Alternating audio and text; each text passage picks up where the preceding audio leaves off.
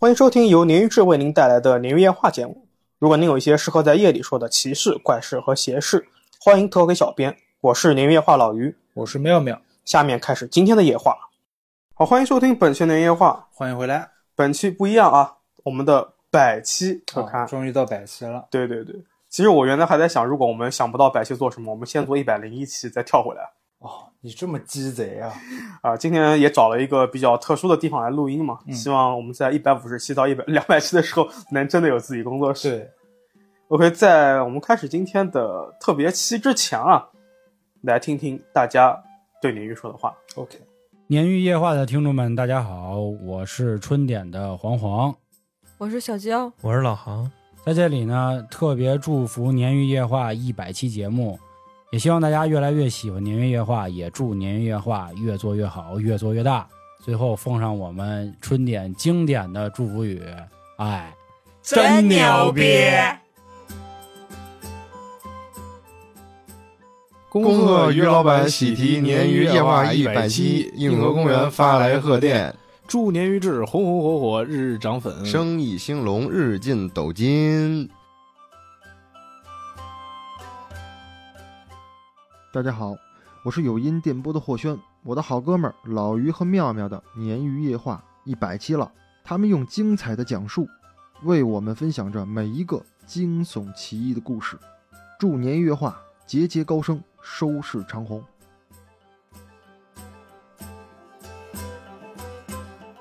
Hello，大家好，我们是挖掘机少女。祝鲶鱼夜话百期快乐！希望鲶鱼接下来可以改成日更。呃，这个可不是我们的私心啊，这个是我们替各位观众老爷们谋的福利。好，感谢各位大佬，我们的友台，我们是的各位贴贴主播啊，对对我们的鼓励，我们也会再接再厉，对，为大家带来更好的、更优质的收听内容。努力吧。嗯，好的，那废话不多说，我们开始今天的特别节目的第一个。好，今天的第一个故事呢，我这边的是我们的客服号投稿，叫做波特卡斯，他让我们称为他小 Z。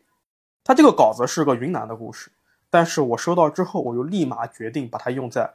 百期了。啊，没放在地区里面。对，你知道为什么吗？嗯，就是恐怖到极致。哦，或者叫特殊到极致。大家对云南最熟悉的，除了包括树葬以外，可能还有那个抚仙湖海怪以外，嗯湖怪又不是海怪，最熟的可能是蛊，是下蛊，是的，是的。对吧？那我们的这个投稿鱼友遭遇到的这个恶法呀，比蛊术更厉害，叫做藤术啊，你可能没听过，是一个病字头加一个虫，病字头，加一个虫，虫子的虫，对，虫子的虫，是一个比蛊术更可怕看的着就很可怕。那现在先不讲，先卖一个小关子，我们嗯 OK 来看一看为什么啊。小 Z 说自己身上发生的这个故事啊，姑且称之为故事吧，因为里面没有任何的鬼影，没有任何的封建迷信，但是让他记忆犹新，哪怕时隔多年，偶尔也会做梦想起这件事情。嗯，而每每从梦中惊醒的自己，往往是一身冷汗。嗯，事情发生在小 Z 六年级毕业那年，距现在大概十多年了。小 Z 是四川人啊，父母在四年级的时候呢离异了，母亲跟一个常年做建筑的工头相恋了。工地上的人就是工程在哪儿，家就在哪儿，所以他母亲算是跟着这个他的后爸，也算是全国的跑了。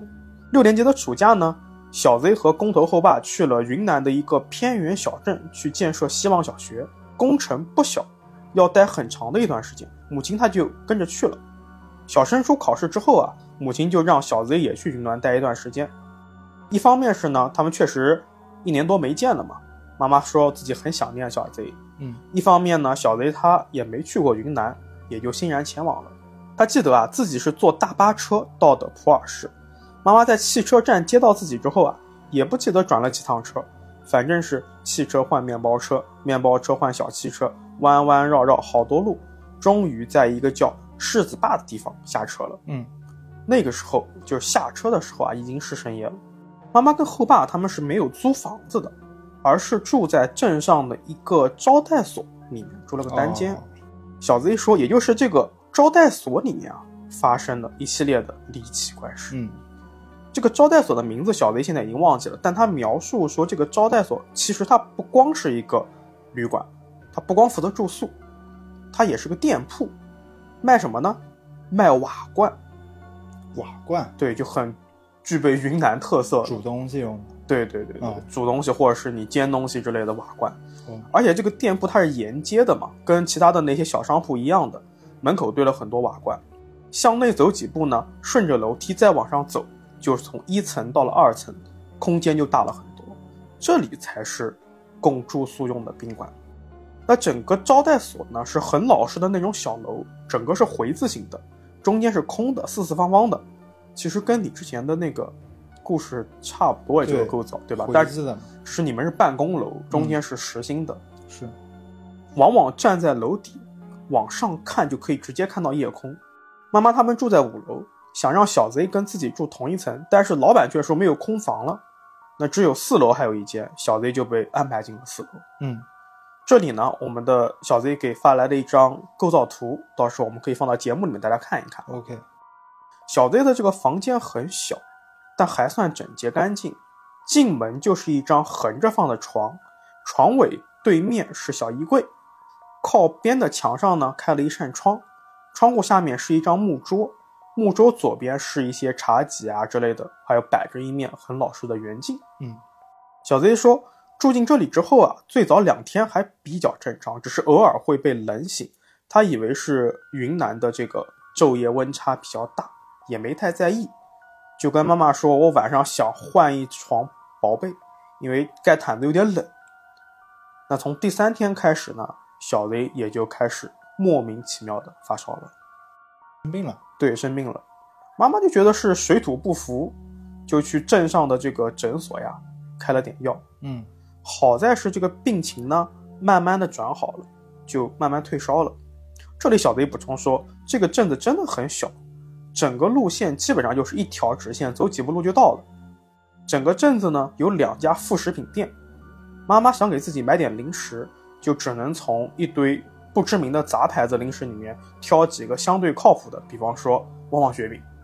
啊，知名的，对对对，就其实很老派了，就是这种副食品店啊什么的，你可能也都没有体会过当年的这种方式，就是这种，你没有体会过没有超市的日子。嗯，没有，就我记得是我小学和已经高年级了，五六年级，南京才有第一家超市，就是苏果超市，之前是没有任何超市的。你要买这些东西都是去副食品店或者是菜场买。哦，还真没体验过，对，退烧之后呢，平静的过了几天，白天的日子实在是太贫瘠了。他小的很无聊嘛，不是陪妈妈去买菜散步，那就是陪着妈妈看电视剧，也没有什么同龄人一起玩。晚上，小 Z 就躺在床上，抱着自己的手机呢，看小说，看各种爽文啊，网文嘛，嗯，一看就停不下来。那天呢，一不小心就看到了十一二点钟，然后小贼听到了奇怪的声音，他在投稿里面说像是罐子咕噜噜在地上滚动的声音，哦，顺着这个楼梯啊一级一级的滚下去，最后从高层滚到最底层，然后落到地上，但没有碎裂的声音，一个接一个，一个接一个，就不停的。夜里本来就很安静，这个罐子滚动的声音就特别清晰。他想是不是因为招待所的老板他在搬运这个前面售卖的这个瓦罐，但也不合理啊。对啊，那滚下去对啊坏了怎么办？对，坏了怎么办？还有就是你为什么在大半夜弄啊？你明明对是一个提供住宿的地方，你不会打扰客人。是，而且他最奇怪的是什么呢？说这种空隆空隆的声响啊，这个瓦罐滚下去，居然没有被摔碎，就很奇怪了。就直觉就是咕噜咕噜声音，然后对啪啪碎掉对对对对，反直觉，小 Z 他不想往怪力乱神的方面去想，就决定马上睡觉。第二天呢，他想去问问妈妈是怎么回事儿。第二天吃早饭的时候，他就给妈妈说了：“哎，昨天晚上我听到这个罐子的这个声音。”妈妈说：“啊，我没听到啊，我我睡得很好啊。”嗯，小 Z 很奇怪，说：“这么大声音，还滚了三四个罐子呢，你没听到？你没被吵醒？”妈妈认为可能是其他的房客在他们自己的屋子里面弄的动静，就没当回事儿，就搪塞几句就过去了。哪知道当晚小 Z 又听到了瓦罐滚动的咕噜噜的声音。这次呢，跟前一天一样，还是凌晨十二点左右，从上面的楼层一级一级的向下滚，滚动的速度啊很稳定，不快也不慢，一直落到底层的时候，声音就突然没了，啊，就是那种，其实滚你是能听到声音的，它跟地面接触的这种摩擦声，对，特别又是它如果掉了楼梯的话，从一级掉到另一级也有声音，但是它到一个地方之后就全部消失了，就好像有人把罐子拿起来一样。你感觉地上垫东西，对对对，或者是被人拿起来了。小 Z 就想啊，说如果这个瓦罐的滚动声真的是妈妈说的那样是人造成的，为什么至始至终都没有听到人的动静？而且这天晚上已经他已经听妈妈说的话，就是早早的入睡了，但睡不着，哪怕躺在床上数羊也睡不着，就好像自己在刻意的等着这个瓦罐声音一样。想到这里的时候啊，小 Z 开始害怕了，心里面很恐惧。那天晚上一直到三四点钟他才睡着，不过他胆子挺大的啊，第二天心态比较好，就是忘该了干嘛该干嘛干嘛，啊，倒也没忘，但是就没有那么去纠结这个事情。那次日白天呢，小贼去当地一个不知道是叫湖还是叫河的这个边上去玩儿，手机不小心掉水里了，哎呀，捞起来之后他说是无力回天了。嗯，他晚上在家没小说看了，妈妈怕他无聊，就给他房间里面搬了个小电视。小贼把小电视放在窗下的这个木桌上面，那个时候还有一些频道会播放一些盗版的日漫，像什么《死神》《海贼王》之类的。嗯，他说自己看得津津有味的。还有一些地方台呢会放电影，用来打发时间还是挺好的。罐子的声音大概有两晚没有出现了。哦，就是当天晚上就已经没有出现了。小队就在自我心理安慰嘛，就说，哎，可能是哪个房客半夜发疯搞出来的动静吧。之后的某天晚上，小 Z 也就是用这个小电视，在看本地的某个电视台的这个午夜档电影，一会儿放的是那个周星驰的电影，一会儿呢放的是林正英。正当小 Z 看得很上头的时候，熟悉的罐子滚动声又出现了。可是此时呢，小 Z 觉得无所谓了，他觉得反正就是关子滚嘛，也没有什么事情，我继续看电视。但这一晚上，罐子的声音有一点不同啊。他照例是从最顶上的楼梯啊，顺着台阶一级一级的滚落，但停在了小 Z 的那一层，也就是四楼。明显感觉到了，对，他觉得是这个罐子啊开始绕着这个回字形的走廊在滚动了。罐子里面有活物嘛，他不是下楼了，你知道吧？嗯，咕噜噜的声音在整个楼层传达。哎呦，罐子大概绕了三四圈之后啊，声音突然停住了。小 Z 听到从楼底中庭传来了“啪”的一声碎声，就像是应该是这个罐子啊摔得四分五裂的这种声音。嗯，没过一会儿呢，楼下又是“啪”的一声，又一个罐子碎了。过了很久啊，罐子又开始从楼顶这个楼梯往下滚，但后面就没有发生碎裂的声音了。嗯，小 Z 说这个晚上他彻夜没睡，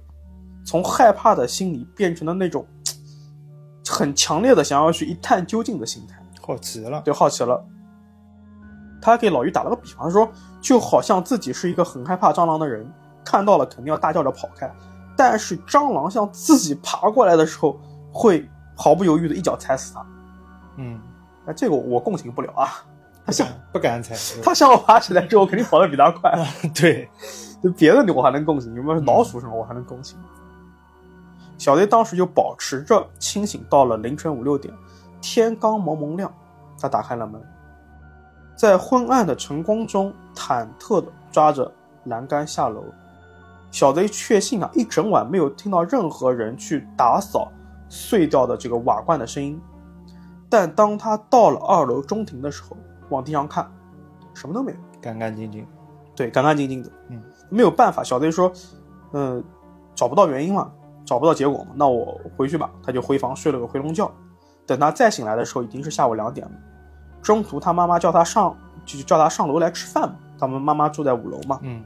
小贼又很郑重其事地问了他妈妈说：“你在这边住了好几个月了，真的没有在晚上听过奇怪的声音吗？”妈妈还是摇了摇头说：“没有哎。”他也不相信小贼说的话，或者是说，甚至是觉得小 A Z 的这种质疑很无脑，只是让小贼早点睡觉，少玩手机，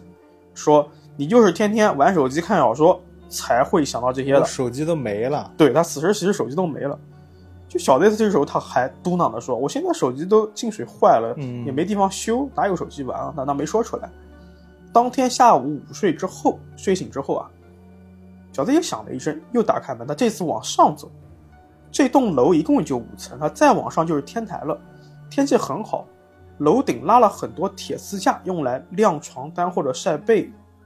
楼顶呢没有什么杂物，整个平台算是一览无余，也没有任何从物理层面上可以被定义为罐子的东西。嗯，他在楼顶上站了好一会儿，看着远处的高山峡谷。他说，平心而论，论风景的话，这边还是非常美的。但当小 Z 回头准备下楼的时候，他这个时候他才注意到，这栋楼背靠的小山上坠着一片一片的发白的东西。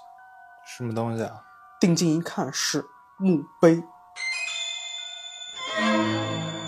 那是一座坟山。哎呦，就是说，其实这个楼被它靠着阴气重的地方靠着坟山而建。哎呦小贼说，当时自己心情麻了，毕竟才六年级，嗯，他能做的就是我我找爸妈，但此时他爸妈不信他，不帮他，嗯，他也不想继续给妈妈添麻烦了，而且他后爸工作也很累，很少待在这个招待所里面。投稿里小贼就说，在招待所的时候啊，到目前为止已经快两周了，除了时不时有罐子下楼的声音和罐子跳楼的声音，也没有什么怪事儿。这个期间呢，他也一个人在镇上逛了很多次，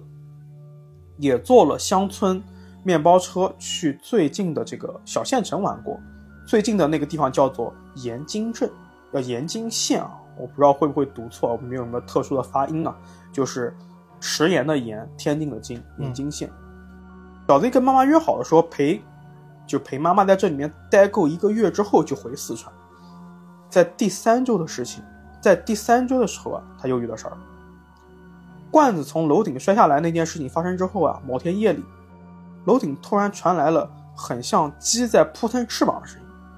但小子也不确定是不是鸡。他说，除了扑腾翅膀的声音，他还听到类似于那种鸡的那种咕咕咕的声音，他才猜测可能是鸡。然后恐怖的事情发生了啊！这个鸡从楼顶跟着罐子往楼下跳，他看到了，还听到了，听到了。嗯，往下跳的时候，那种挣扎的扑腾翅膀的声音就更清晰了，甚至还有它撞到了护栏上，翅膀和爪子撞到金属的声音，以及类似于骨头因为硬物碰硬物断掉的声音。他耳朵也太好了，因为你夜里面可能特别的嗯安静，这种骨头嘎巴断掉的声音，是加上想象，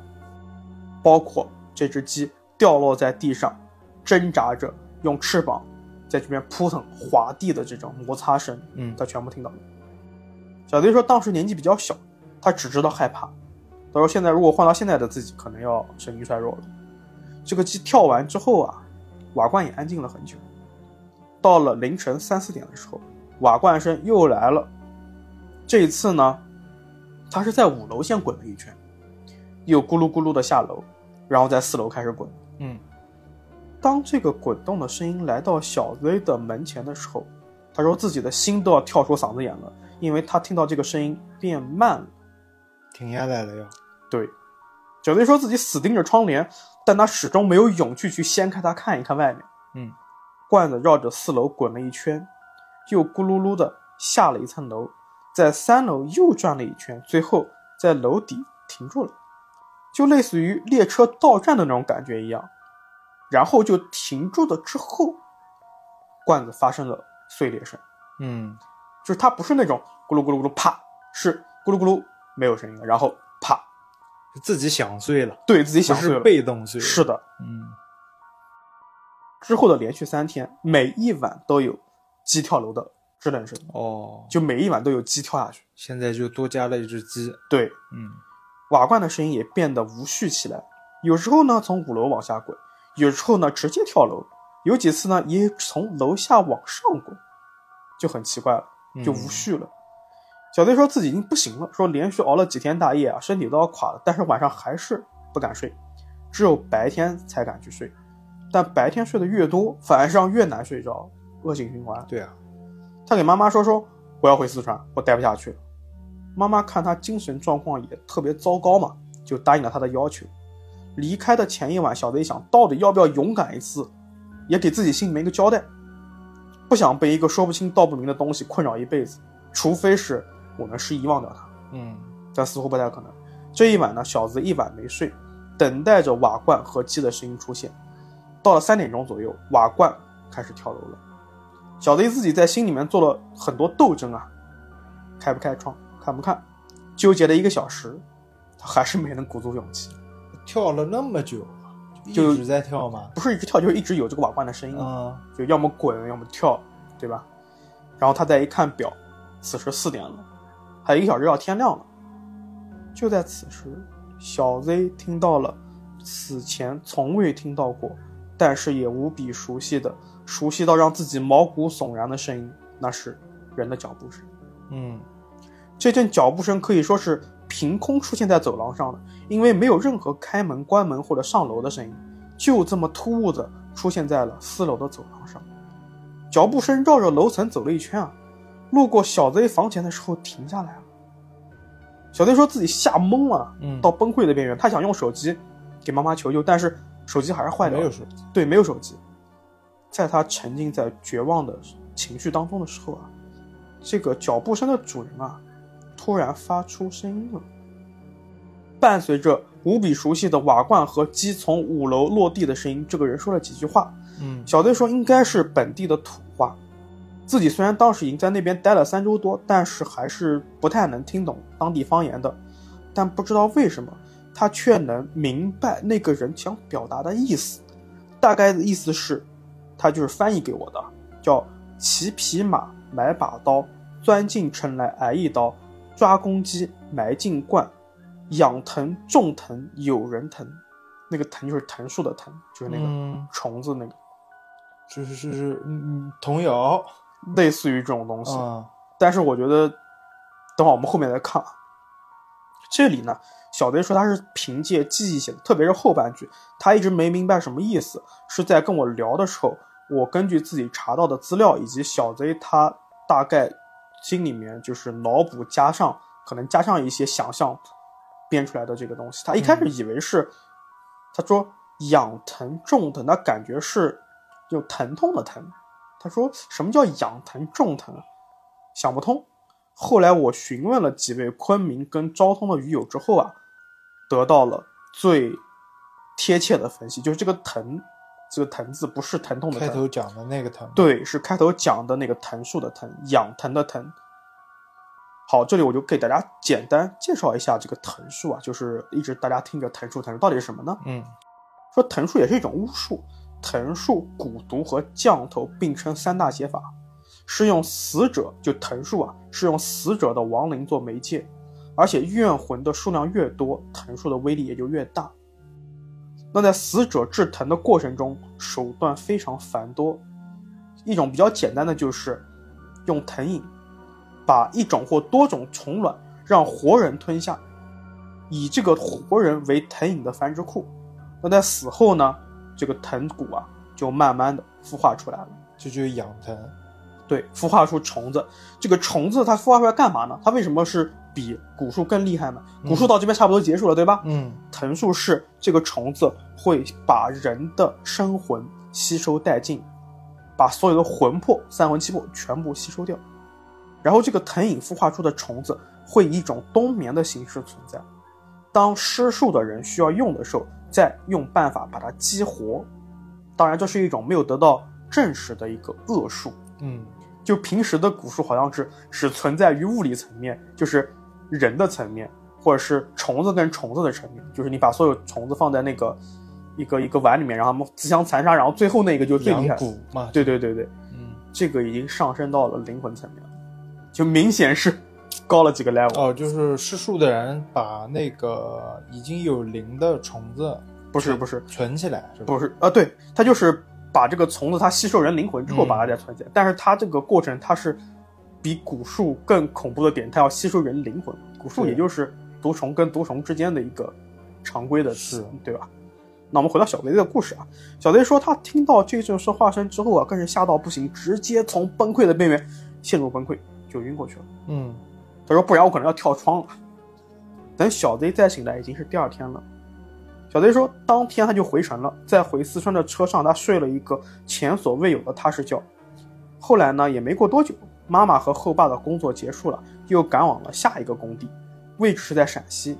小贼就没有敢再向他们提在云南发生的事情，至少他们两人是平平安安离开了那个招待所。哦，故事到这里就结束了。这里呢，他还给我补充，后面跟我聊天，把之前看到的墓地的照片啊，还有那个地图的定位啊，全部发给我这个了。拍了，对，而且那个哇墓地还有玄关。厉害，对，所以怎么讲呢？就是整个故事让我觉得本身没有什么太多恐怖的点，对吧？它没有发生什么危险，但是这个挖掘出来之后，这个事情啊，特别恐怖。我是觉得过程比较折磨吧，对，因为它周期比较长，而且是也不太寻常，真的是容易神经衰弱这样搞，对容易之后可能睡眠质量会急剧下降。对，而且就是我觉得，如果说没有最后那个人嗯，讲的那个歌谣什么的，这个故事小子应该能够慢慢消化掉，也不会记忆这么多年。对，就是因为那个东西，开始有互动了。对，而且我觉得我有点就是自责的是，我帮他解完全解解答出来了，他原嗯来只是觉得很奇怪，然后我帮他解答完之后，他知道这个叫藤树 了，他可能会更。没事儿，现在平安嘛就行。对对对，主要是现在真的是平安第一。对，行，那第一故事到这边。 OK。好，第二个故事我这边的啊，好的依然是我们 B 站的鱼友嗯，哦。在讲之前啊，先道个歉啊，因为这个鱼友的投稿我可能是八月份的稿子，也压了很久了，也不是压了很久，我可能当时三天没有回他，跪下来磕一个。对，工作比较忙啊。我要听到但是响声。但是私信这个东西啊，我们一定会抽空看，并且会回复的。对对对，对，所以这边先给大家道个歉啊。呃，我们正式开始故事啊。投稿人呢叫维尼一九九六，我们喊他维尼好了。维尼自述啊，他常年是在国外工作的。故事啊，就发生在自己今年四月份，他正巧啊自己休假回国时期发生的事。不久前的事儿。 故事主角呢不是他自己，是他老板朋友的一个员工。有点绕。对，就是两个老板，嗯，两个员工。对对，就跟他对没什么关系。是维尼呢称呼他为 D，A B C D 的 D 啊，因为 D 的工作性质原因啊，被他老板从意大利公司下派到非洲某国去帮忙。因为跟威尼老板认识啊，D 便被安排和威尼几个人一起住一套那个员工宿舍一样的地方。嗯，威尼表示啊，和 D 已经认识一年多了，所以彼此呢都已经很熟了。威尼说，D 住在一楼楼梯旁的一个房间里面，如果其他工人回来呢，D 就会到二楼的一间房去睡，也就是自己平时住的斜对面的一个房间。因为 D 的老板啊，在当地很有名，又有权又有势，加上 D 本人啊也非常爱玩儿，所以作为当地负责人的 D 啊，经常要应酬，晚上呢经常也是喝得醉醺醺的就回来。如果哪天 D 没出门啊，一定是身体不舒服、生了病之类的。这段时间啊，威尼还在国内休息。他说有一天公司女生微信突然告诉他说 D 去世了。哦，这么这么突然吗？对，其实听到前面一段，我我感觉他弟的老板是拿督的这种感觉，你知道吧？大马的这种感觉，又有权又有势，又是老板，嗯又做商业，然后弟还要天天的这种应酬，像不像拿督的这种感觉？是有一点啊，嗯，自己呢一开始肯定是不信啊，说好好的一个人，天天在外面造，怎么说没就没了呢？嗯，同事说下午三点钟左右啊，D 的房间门没关，他第一次进去啊，叫 D 起床叫不醒。过了一会儿呢，他又让另一个同事上来继续叫他一下，可是呢都没叫醒。D 当时啊还在打呼噜，以为 D 睡得很沉，就没有想着再去叫他了。嗯，四点钟左右，同事上厕所经过 D 的房间，隐约听见了哭泣的声音，听着呢有点像梦魇那种，就是想醒也醒不过来。嗯，有点痛苦的呻吟声。因为他啊不确定是怎么了，以为是做噩梦，因为弟平时经常这样，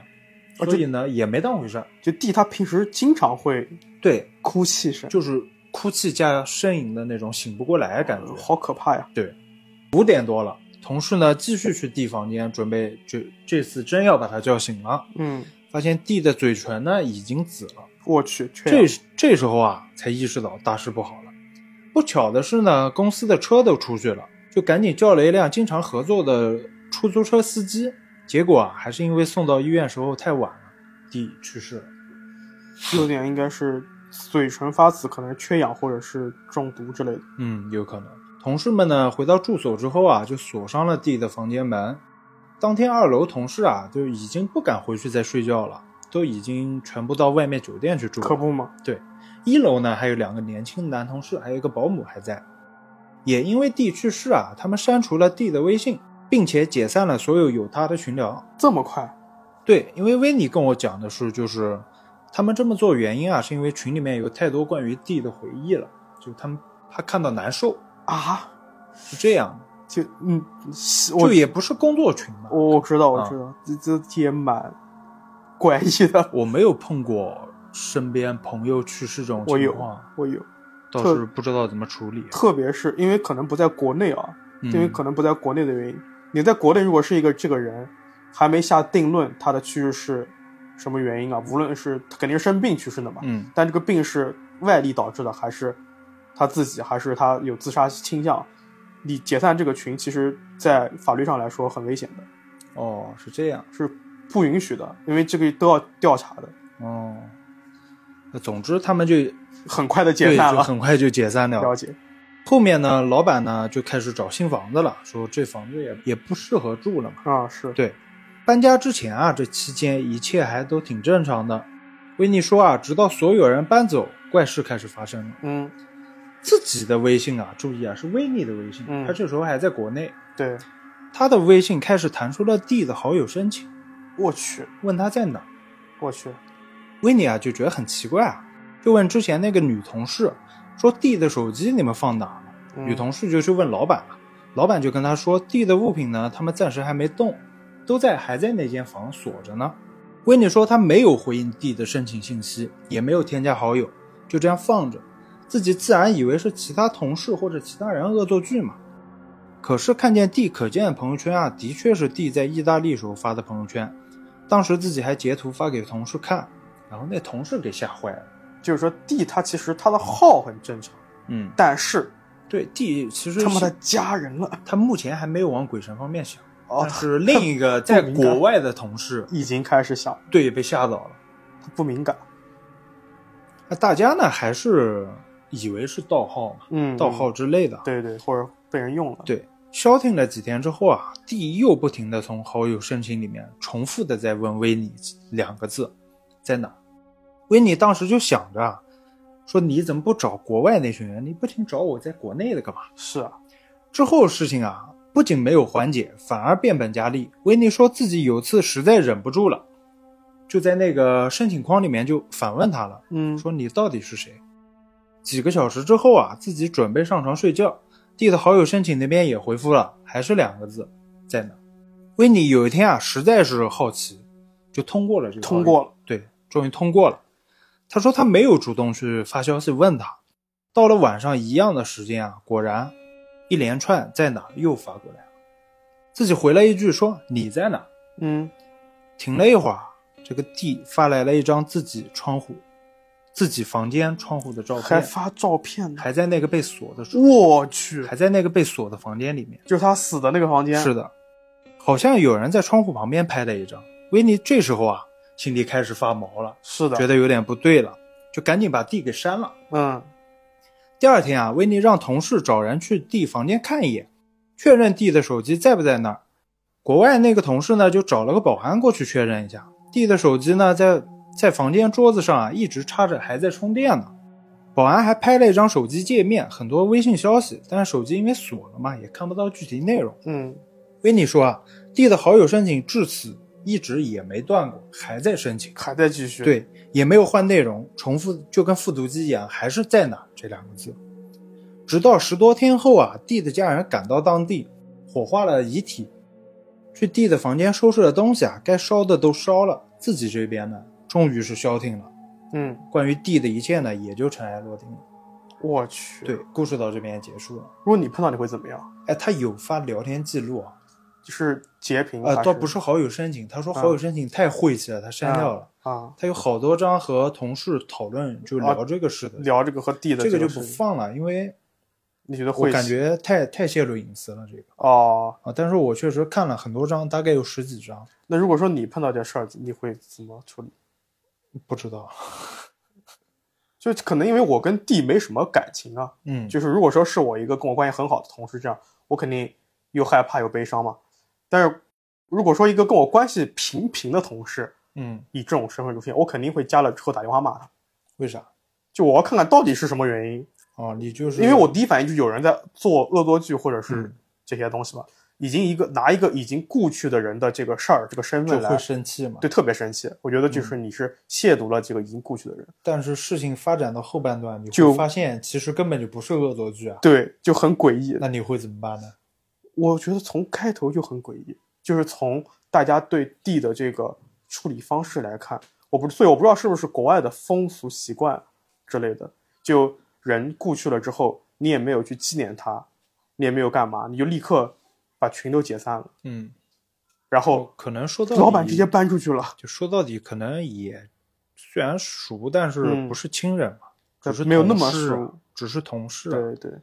我们我经历过，其实因为我可能工作时间比较长，我经历过，嗯当时是大家有去医院看，然后有会在他工位放一些花什么的，就是那种、哦这种感觉。即即使你不熟的话，你也会。但是这个公司是其实是不允许这样子的，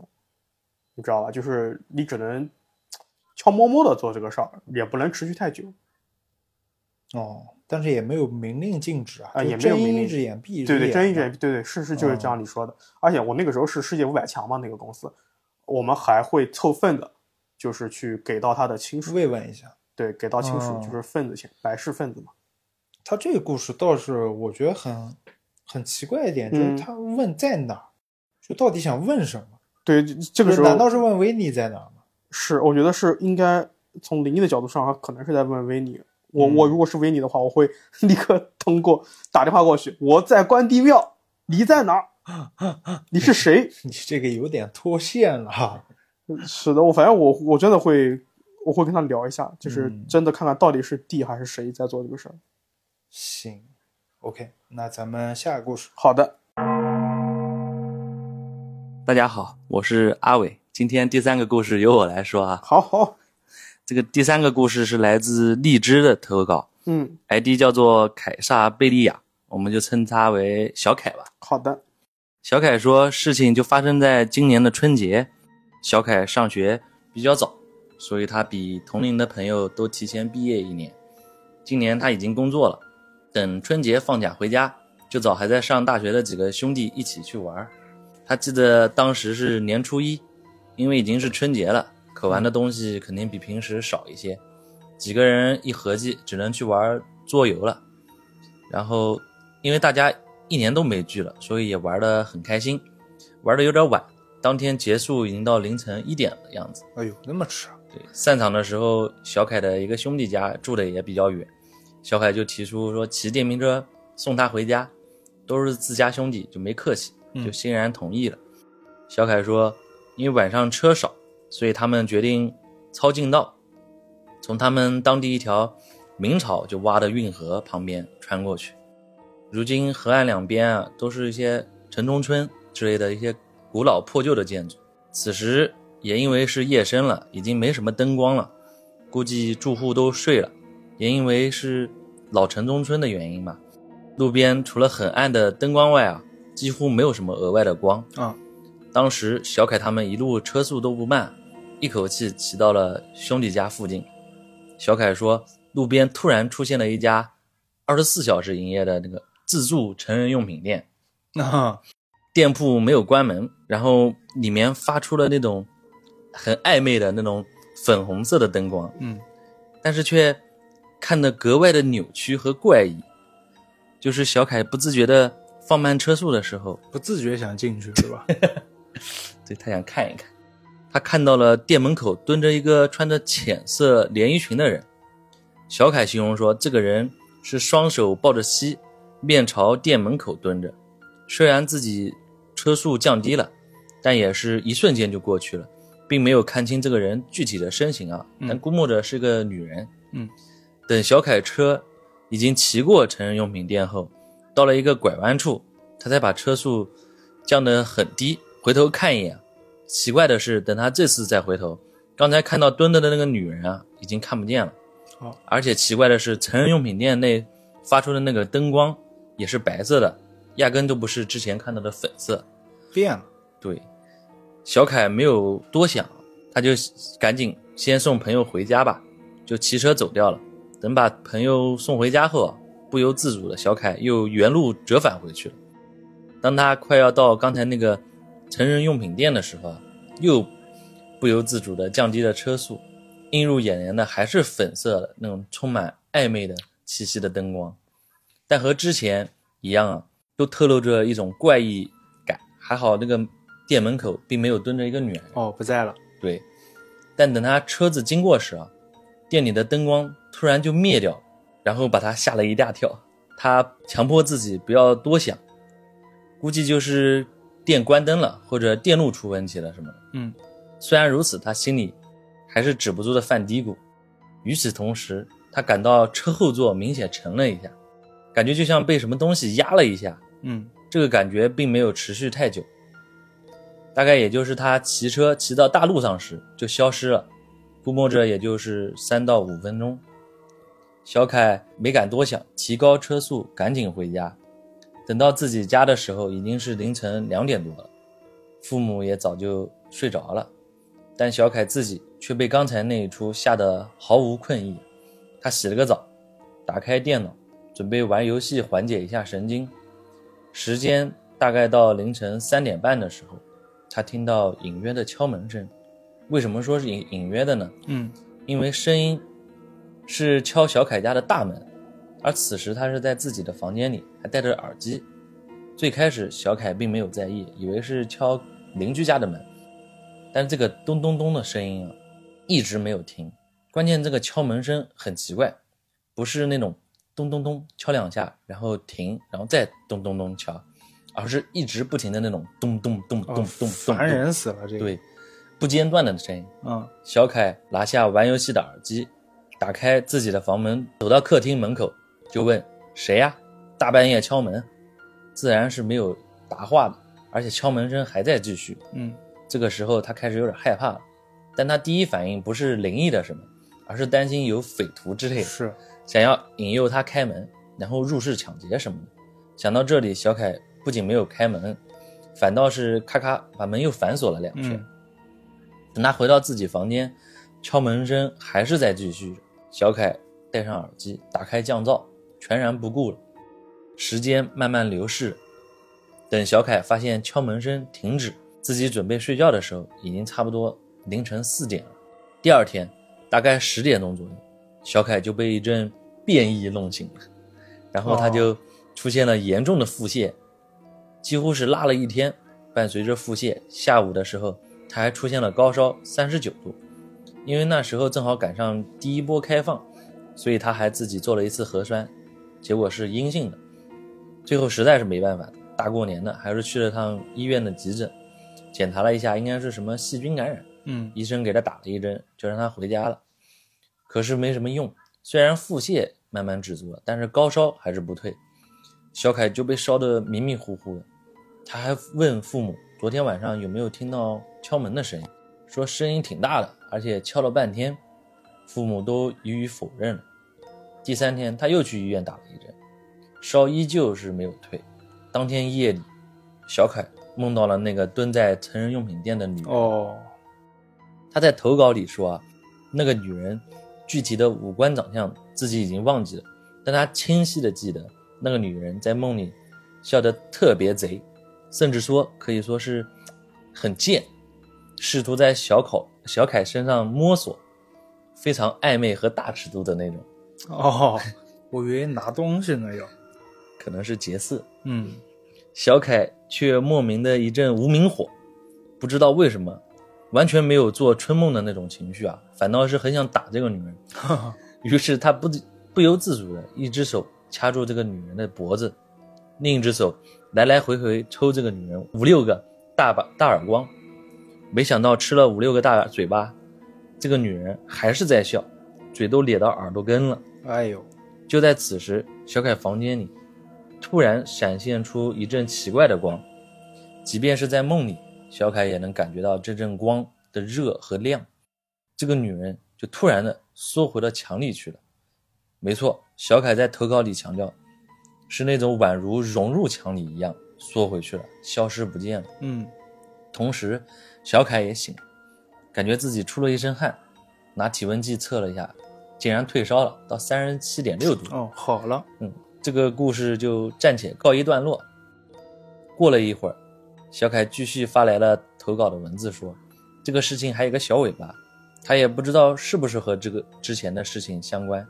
就是今年四月的时候，他有空回家和朋友玩，再次途经这个之前那条那条路。当时已经黄昏了，小凯和朋友在那条路上越走越不对，因为他发现脚下全部都是纸钱。哎呦，而朋友也非常怪异，本来很健谈的一个人，自从走上这条路后就一言不发。小凯看到之前那个成人用品店竟然还开着，关键是此时还没天黑，他就打开了奇怪的灯。这时既不是粉色的，也不是白色的灯，而是一种莫名的橘色。小凯说自己从来没想过成人用品店啊会用橘色的灯光，嗯，赶紧拉着朋友试图走到大路上。也就这一瞬间，他看到橘橘光的瞬间，感到身体一凉，但他还是死命的拉着朋友回到了大路上。等到了大路，一切都正常了，朋友又开始絮絮叨叨了。小凯问他刚才干嘛一直不说话，他又说自己在玩手游做什么任务。小凯没多问，但感觉似乎还有什么事即将发生啊。一直到投稿的七月，倒也一直很正常。这边我们鲶鱼还会继续和小凯保持联系。嗯，故事到这里就结束了。所以听完之后，我觉得可能就是那个店有问题。对，就这个店现在蛮常见的，就是南京对起码有很多这种无人 的成人用品店。夜里面开灯，对对对，二十四小时营业的嘛。嗯，确实我也没看过有橘色灯的，一般都对是粉色、粉桃色红或者白色之类的。橘色的话嗯会不会是烛光？我去，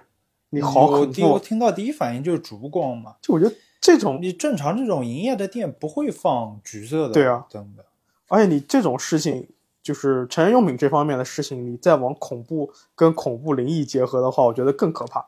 他一开始说是粉色的，然后到嗯侧边白色。我想一开始想是可能灯的问题吧，正面看粉色，它侧面是白色的。嗯白色的但想想看，现在现在的灯都是 LED，不可能出对入对这对么大。对对，而且那个那个女的也很不正常嘛。只有我们小时候那种灯牌，侧面才是更正面。不不，你小时候，我零零后哦哈 哈啊。哈，行，那这个故事到这边。好的，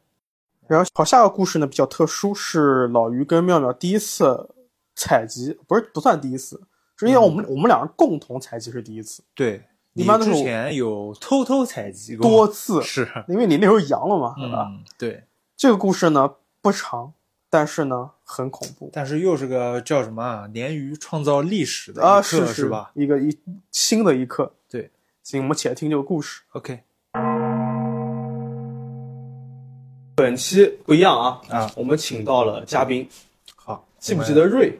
是就是我们的钢铁，那那时候钢铁无神论好好像我生病是吧？对，然后您那期阳了半年嘛，对的对的。把瑞薅过去来对跟，我我们只只敢听那一期，因录了为一那期没有我声音。而且那期瑞他比较科学唯物，嗯对吧？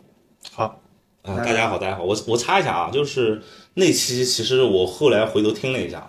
嗯、那期这个出怪事儿了，呃老老于找我是呃时间点其实不太对，那时候我的工作性质经常熬夜嘛，那期其实我前天熬了个大夜，他第二还天逼上午他还逼你是呃吧？第二天上午有点懵哦逼，逼倒不至 于啊，但是我后来回头听了一下，确实我感觉我有点懵逼，嗯，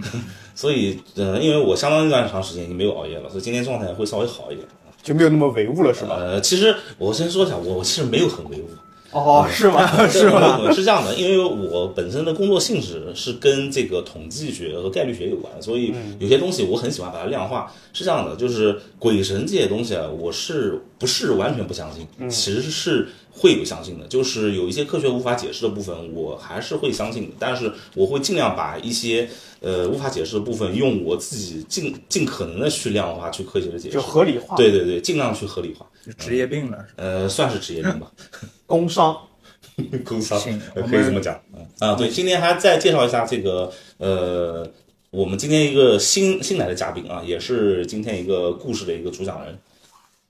大家好，大家好，我叫惠子。这个惠子呢是我的一个合作伙伴，然后我们今天嗯就开始我们的故事吧，围绕惠子的故事开始。可以，可以，好，行，嗯，好，那我就开始讲我的故事。嗯，好嘞嗯、是这样的，就是，呃，其实我这个故事很少跟别人讲，因为我觉得没人会信，所以我基本上不讲。然后那天是跟瑞在随意聊天的时候，了解到他是一个就您说的钢铁唯物、啊。然后呢，我就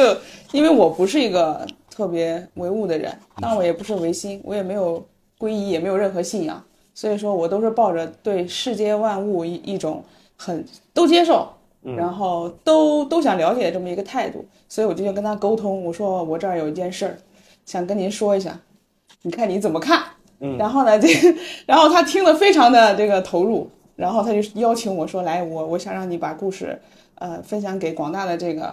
呃，也是可能听友哎听友们来因为当讲，时在场其实不止我们两个，还啊有对另外两个，对对对，他们也听。得非常的，啊一开始我感觉你好像不太准备细讲 的，然后是我强烈要求你继续细讲，因对为对你怕大家不信这个东西。对，因为就是我也关注过很多种，不管是外星文明、地外文明啊什么的，就是也也都关注。然后呢，但是基本上大家都停留在看，啊，但我是有触觉的，就是你产生了物理上的接触。对，就是这嗯呃个呃第三类接触嘛。哇，这个可能就更更加会让人不相信，啊所以我就不讲，我基本上也没讲。再加上就是因为我母亲是嗯，信佛的，皈依了。皈依了。哦然后他其实皈依的还挺晚的，就是大概在他反正年纪挺大的时候他才皈依的，嗯所以并不存在说我受他影响，嗯也也没有。然后他其实虽然觉得这个，呃，也想让我皈依，可是我没有皈依，因为我觉得没到那份儿上，啊、我对世界万物还是不管是哪个宗教，我都是都是了解一个心态吧。一个开放的啊、、多开元放的、接受的心态。对。对对对对对，所以我今天讲这个故事，这是背景啊，嗯就是大概讲我是对这个，所以说我不存在，我个人认为不存在心理暗示。了解了啊、解。对，是这样的。大概，那我就开始讲我的好故事。哦好好，OK 啊、是这样的，就是，呃，因为我母亲皈依之后呢，她有一个习惯，就是每隔十五天或者十天，她要诵《地藏经》。嗯因为《地藏经》的时间非常长，它是一本书嘛，呃呃，如果不熟练的话，全部读完要呃一个半小时以上。所以说我母亲当时那天事情发生的当天，她就要诵《地藏经》了。嗯但是时间并不是很晚，大概是傍晚七点多左右，她告诉我，她说她要诵《地藏经》了，意思就是这期间我不能打扰她。对，然后呢，我就好，我就知道了。呃，当时是夏天，所以说天色还没有说七八点的时候，也没有说暗到非常很黑那种地步，倒也没有。我当时带儿子，因为我当时儿子可能一岁左右，刚会走，还不太会走的这个阶段。嗯然后呢，我就说那我就带他睡觉去了。呃，我的事情的发生是在卧室啊，我母亲是在客厅送地藏经，呃，开着日光灯，非常亮，非常亮，就是家里的灯基本上都打开了。然后我们在卧室睡觉，所以就不需要开灯，门是开着的。嗯从客厅的灯源进来是有辅助光源的，所以整个房间可以说是也不黑，啊，也也不暗，就什么也都能看得见，就那种借助状态客。厅的光标准的光，哎，标准的光源，但是不像说我母亲在客厅日光灯非常亮，那倒没有。嗯然后呢，那我就因为你想想看，八点钟左右我是不可能睡觉的。然后可能因为你们是男性，不太了解，就是哄孩子睡着之后，后面的时间是非常自由的，哦啊，就完全属于我的时间。所以那个时候孩子睡着之后，我就开始疯狂的玩手机，嗯疯狂的玩。所以说，当时我在玩手机，孩子已经睡着了，嗯我听到我母亲在客厅诵经的声音非常清楚。嗯八点钟我不可能睡觉的嘛，然后我在玩手机玩。呃，这是背景。突然，我感觉到，因为我我的手机是亮度冲冲着我的脸，我在玩手机嘛，对，我突然感觉我手机背后有个人影嗯啊，有个人影一样的东西，我就开始产生怀疑。这时候我手机手已经没有触碰我的手机了，所以你那时候是坐着玩的，是躺着玩的。躺着玩的，手机背后有对，个影因为是这样的，床因为就是为了为了为了床更大嘛，我们是嗯横着躺的，啊，然后我是躺在床尾，那即便如此，你也是平躺的状态，哎，是平躺的状态。那等于说这个影子是浮起来的，这不，你听我讲你就知道了。啊然后呢，我是感觉这个人影是趴在床上的，嗯趴在床尾，哦趴在床尾，然后从手机背面看着我，就露了一个头吗？呃，有胳膊，就他是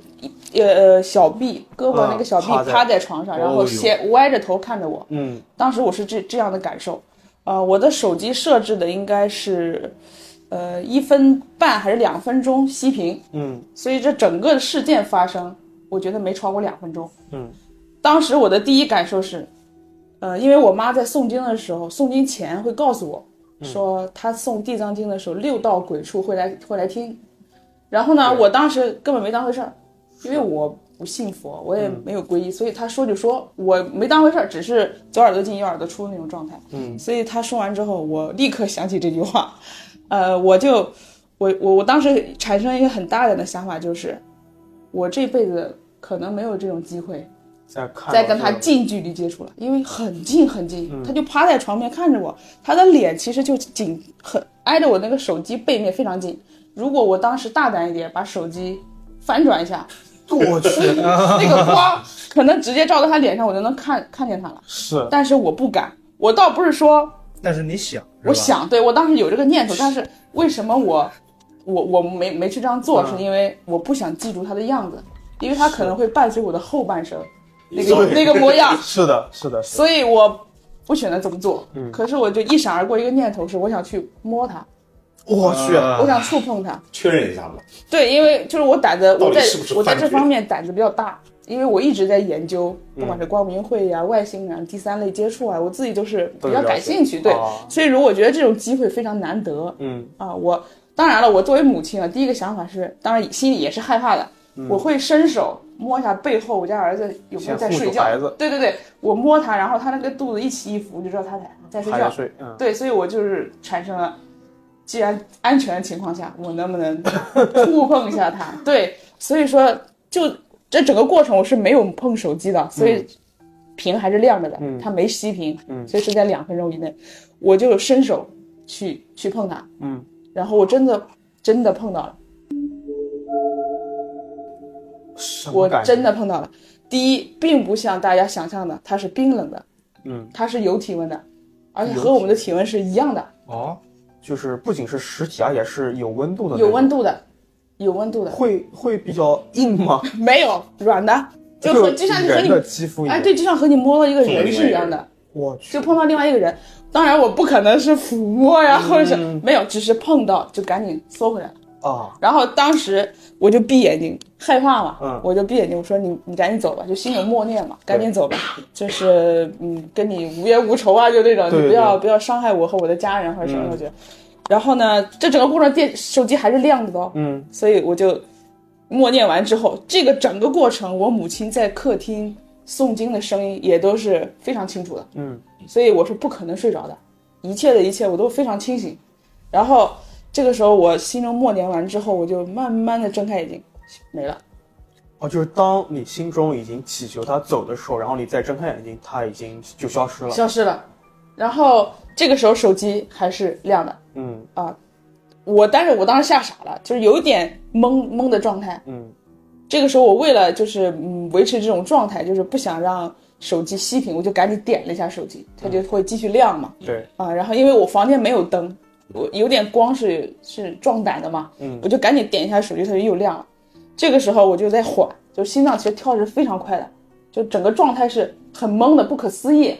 嗯啊。然后这个时候我大概缓了大概整个过程，我妈在诵经，我都听得到，嗯哎呃，我大概缓了得有十分钟吧，十分钟左右才缓过来，才缓过来。然后我就慢慢的坐起来，嗯坐起来之后就去客厅，去客厅让我妈在嗯诵经嘛，我就坐在客坐在沙发上，背对呃我妈背对着我，我就跟我妈说，我就喊喊我妈，我说嗯妈妈，然后我妈我妈就是一边送，她就不理我，忽然来一句说：“你别说话，嗯，我知道，等会儿。对，”然后呢，她知道，她说她来了一句：“我知道，等会儿。嗯，”然后呢，口头禅还是真知道这事儿？就是她有可能预感到我，因为她说过嘛，她她诵感经的觉时到候哦，她诵经的时候六道会有鬼畜，对对会有，她有可能预感到，因为我没有这么反常的，可能甚至是她可能余光看到我有点不不对劲，嗯，然后我就不敢回房间了嘛，我就坐在对沙发上一直等他送完，一直等他送完。他大概送完要整个过程是一个半小时嘛，他他当时不太熟练，对，一个半小时，可能反正我就哪儿也 不敢去，手机也不玩，你我等就了多久啊？等了大概你看他送完差不多等了一个小哦时，因为诵经，它除了诵经本身以外，还有一个回向的过程，就是所对有有个的回向对居士都是这样子的。那可能要完成这一整套，它的时间会比较长一些。对，我就坐在沙发，反正我也不玩手机，没心思玩，嗯我就坐在沙发上等他，等他所有的过程全部结束之后，我就跟我妈说了一句，我说妈妈，我看见一个人，我妈说，嗯我告诉你了，我诵经的时候六道鬼畜会来看，我去啊，会来听他好淡定啊，对他好 淡定，预料之类的事情。对他好淡定，我当时就非常的。就是怎么说呢， 对我妈有一种崇敬的感觉，就是立刻高大起来对，了嗯立刻高。以前我我说说实在的，我不认为不完全佛教性对对对，我可能认为宗教更更多的跟政治是有挂一点钩啊的嗯挂钩的，所以我对宗教不是那么的，嗯，对，所以说，但是当时发生这个事儿，我就立刻觉得我妈也高大了。啊，然后呢，她以前说也让我送地藏经，我都是敷衍，哎呀，嗯，就不要哎不啊不愿不想。然后呢，就是发生过这这件事之后，我说哎，这是另外一个小故事啊，我就说哎，我我我来送一下。我妈说你送地藏经是什么呢？嗯是、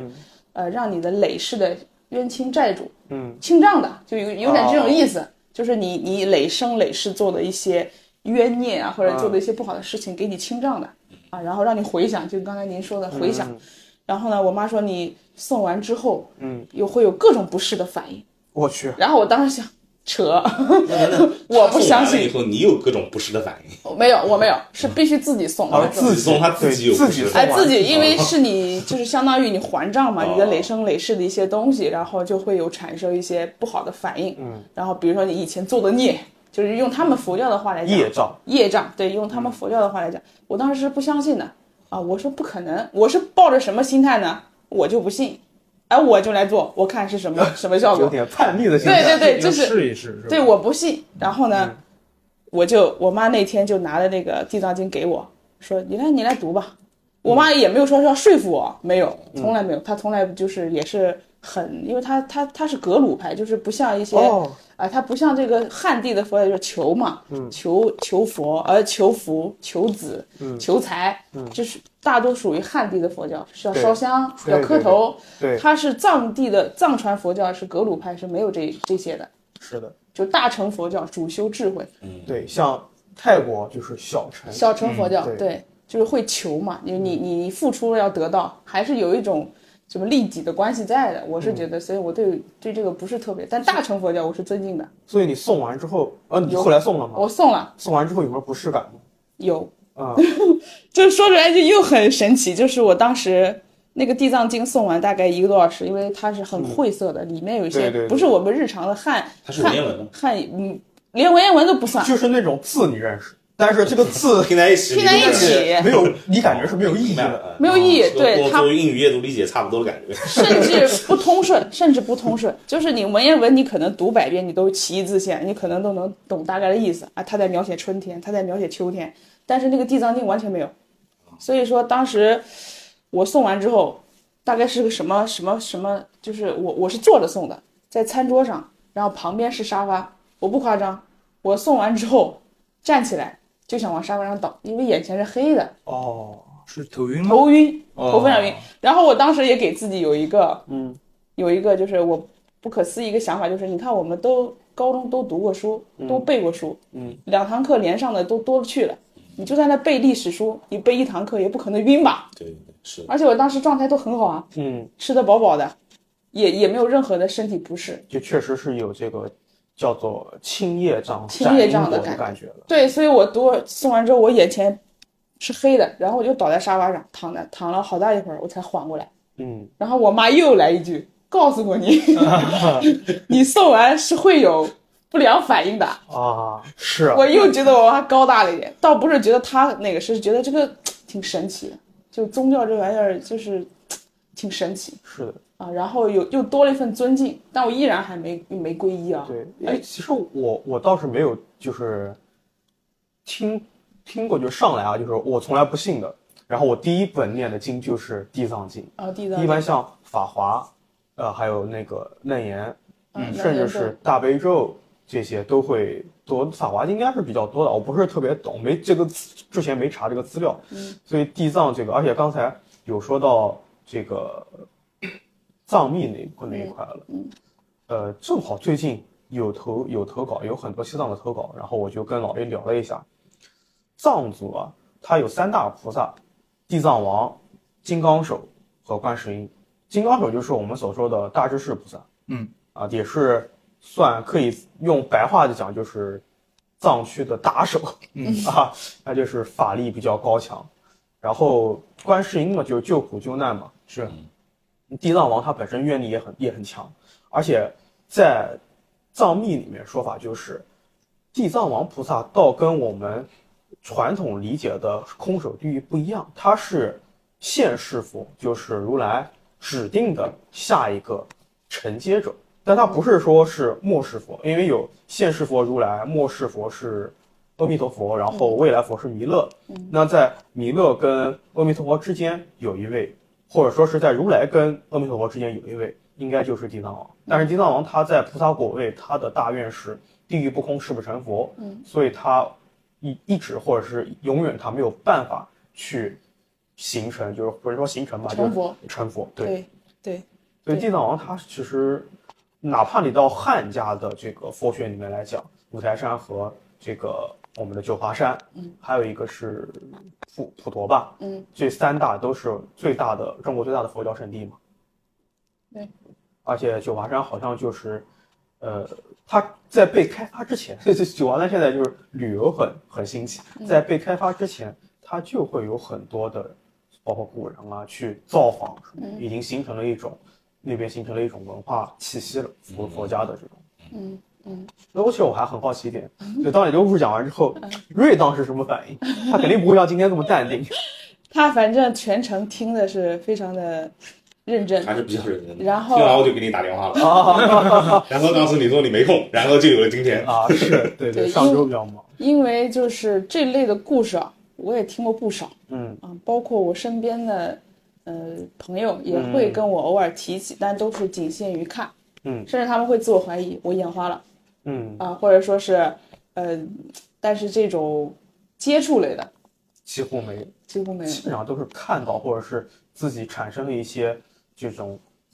精神层面的一些东西。而且会他们会自洽嘛，我是眼花了，哦我没睡好，其实或那者是天啊我什么，其实那天我听完你的故事，我回家我也去逻辑自洽了一下，我把我的逻辑跟你讲一下。好，一般正常就是说你你是真实的接触到了这个，我们暂且称为灵体，对吧？嗯。但是而且是有触感，是有温度的。其实从触觉，对吧？还有一种感知方面，都已经有实体的东西了。然后我一直在想一个问题啊，就是说灵体这玩意儿，它到底是一个什么样的一个形态存在？因为我又要扯到物理化学了。大自然当中，正常我们不都是固体、液体、气体嘛？对其实还有一个是等离子体这种东西，是占我们整个不不说地球了，是整个宇宙里面其实含量相当高的。对，所谓等离子体其实就是原子里面把电子给脱掉，嗯然后剩下来的那种物质，它其实是一种不稳定的物质，它一定要跟周围的电子。呃，也不知道配对啊什么，因为我不是物理化学专业的，但它本身是一种不稳定的状态，因为里面跟电子单独剥离以后是跟电子相关的嘛，这个时候你其实是用可以用磁场去控制它的，就你能测量到，但是你看不见摸不着。呃，你也能摸到，但它因为不稳定嘛，啊可能会给你造成某一些伤害之类的东西，嗯比如说等离子体，嗯，闪电就是等离子体。啊然后有一些高温火焰也是也是等离子体，我们平时灶台上面看到火焰其实不是等离子体，而是气体它到了燃点以后燃烧了以后发生了一种化学现象，嗯产产发生就生热生光。但有一些高温火焰是等离子体，它是可以通过磁场去控制的，可能有一些什么加速仪或者一些呃量子物理啊，或者说就高能物理之类的实对验撞击，那种对，都会用一些等离子体加上磁场以后去做一些比较极端的一些测试嘛。嗯所以我在想，就是灵体或者说再直白一点，就是鬼，它有没有可能是等离子体？但后来我想一想，上上网搜了一些东西，过程我不说了。总之我把它推翻了，嗯因为它本身是一种不稳定的状态，而且大部分等离子体都是可能要在高温或者有一定压力情况下出现才能形成。对，就是你们之前如果你们小时候去过科学宫，或者在电视上看过那个特斯拉那种辉光管，就是嗯高压电在一个玻璃球里面，然后有那个闪电，你手碰到它嗯能在你手底下动，那个其实就是等离子体。但那种等离子体它好像是。呃，温度也好，压力也好，好像也没有到人不能接受的一个地步，只是有个玻璃隔着嘛。是的。我在想，灵体有没有可能是类似的那样一种情况，或者网上还有一种言论叫做亚等离子体，嗯带一个亚字嘛，就是说它的状态可能跟等离子体本身的就是高温高压，或者说这种不稳定的这种游离状态，可能不太一样吧。嗯就大概是我在猜会不会是这样，但是一想到惠子那天摸到了，对吧？等离子体直接接触，然后还这么稳定，我想想可能不太对，这是我逻辑之下自下洽就不没有了洽了谈，自洽就是 没有洽自我谈合理化没合成嗯失败了后来。哦刚才两分钟都听了些什么呀？ 所所以我说，懵了对，所以说这件事情，我目前没有找到科学解释。我唯一的唯一的想法就是，你摸到了，对不对？对如果是我的话，我真摸到了，我第一反应可能是看看床下有没有小偷。我可能会先不动声色，然后找个棍子，然后看看床下有没有小偷。毕竟小孩躺在床上。 嗯是因为我补充一点，就是是个是位女性，哦，是哦，是女性能看清嗯呃，面轮廓，轮廓就是对，长发轮廓包括没有那个没看到，哦就是我只能看到，就根根据这个轮廓感，身体的轮廓，身体的轮廓，因为它是半趴着的，等于说是从胸以上我是可以能看到肩是吧？能看到啊，哦肩、其实男女肩宽还是挺体明显的型啊，对，包括那个触感，就是因为我不是碰它了一下嘛，对。啊，那个触感像是女其实性从这么讲，应该他就是所谓来听经的嘛。嗯，因为阿飘这种从玄学角度来讲，他需要这种方式来帮助自己解脱嘛。轮所以为回，对为什么说佛教呃不是呸，就是为什么说这个寺庙的周围反倒是阴气比较盛，因为很多飘他聚在寺庙周围，他试图去获得这种气息来助自己重新遁入轮回，特别是一些孤魂野鬼。好，感谢惠子跟瑞的这个大力支持。对，这个故事真是放在我们一百期里面。是，虽然他们已经大家已经怎么讲合理化，用尽力气合理化了，但是不太能合理化，不太好合理化对。也是这是样祝惠子后面能够平安顺遂。 OK。好，第六个故事了，依然是我们 B 站的鱼友黑白甲，喊他小黑啊。嗯，小黑呢，这故事分两部分，啊，这两部分呢都发生在自己小时候住在老小区旧房子里面发生的事情。是相关联的吗？呃，没有关联，但是场所是一样的。哦，场景哦，不是地点是一样的。对，他先介绍了一下房子布局啊，开门见山。他说老房子比较小，只有两个卧室、一间厨房和一个厕所。主卧里面的一部分呢作为客厅，客厅出门啊是一个非常狭小的走廊，对面啊就是自己的自己住的那个小卧室。嗯，两个房间门对着开，走廊靠近两个卧室门，一侧是屋门，另一侧是厕所门。厨房门呢是斜着厕所门靠近自己那个小卧室的。下面是第一件事情啊，有一天晚上，爸爸出去吃饭啊，很晚都没有回来，嗯自己已经在睡觉了，睡在自己小卧室嘛。妈妈呢，则在大卧室床上坐着等爸爸回家。两个卧室门都开着，因为很晚了，家里灯嘛都关上了，只留下了大卧室的一盏台灯开着。妈妈呢，在灯下正读着杂志。小黑啊，睡在小卧室里面的角度呢，正好能看到他，这样让自己睡得很安心。小黑说，正当自己半梦半醒的时候啊，突然从走廊另一侧清清楚楚传来了三声鼓掌声。来了，他来了，把他啊和妈妈都吓了一跳。妈妈抬头第一反应啊是训了小黑两句，说你不好好睡觉，你在厕所拍什么手呢？哦，妈妈以为是他在搞。但是啊，之前提过，这两个卧室的门是对着开的。嗯，妈妈一抬头就看见小黑在躺在床上睡觉呢，躺在那儿，表情啊就开始有点惊讶了。古怪起来。，对，因为从发出声音啊到妈妈看小黑在床上还不到一秒钟，怎么可能是小黑的行为呢？对，小黑说：“妈妈这下意识到不对劲了，就下床边过来就，边走就边问自己说：‘你听声音是不是从厕所那边传过来的？’自己呢在床上看着妈妈点点头，一下子呢一点睡意也没有了。妈妈把厕所灯打开，自己也好奇的下床跑过去看了一眼，嗯，厕所里面昏暗的灯下自然是什么都没有。妈妈这时候啊，就安慰小黑说：“可能是水深了。”小黑跟我说啊，这件事情他知道肯定不是水深那么简单，是非常清晰的三个拍手声，很有节奏的拍了三下。水滴声呢是不可能是这样的，没有那么大。对，这第一件事啊，小事儿我就结束了，就是拍手。对，第二件事啊是小黑已经长大一点了，在某个下雨天晚上发生的事情。自己年纪大以后啊，不能这么讲啊，自己岁数大了一点以后，长大了睡觉呢，知道要关上门了，有隐私了。嗯，那天晚上也不例外，床是在房门的左手边，靠着墙，而小黑啊，他习惯自己对着墙侧着睡。哦，那天晚上啊也是这样，小黑说半夜啊，家里人都睡着了，自己也准备休息了，突然外面就瓢泼大雨了。因为床头靠近窗户啊，自己赶紧就爬起来，把窗户关上了。关上以后啊，小黑继续对着墙接着睡。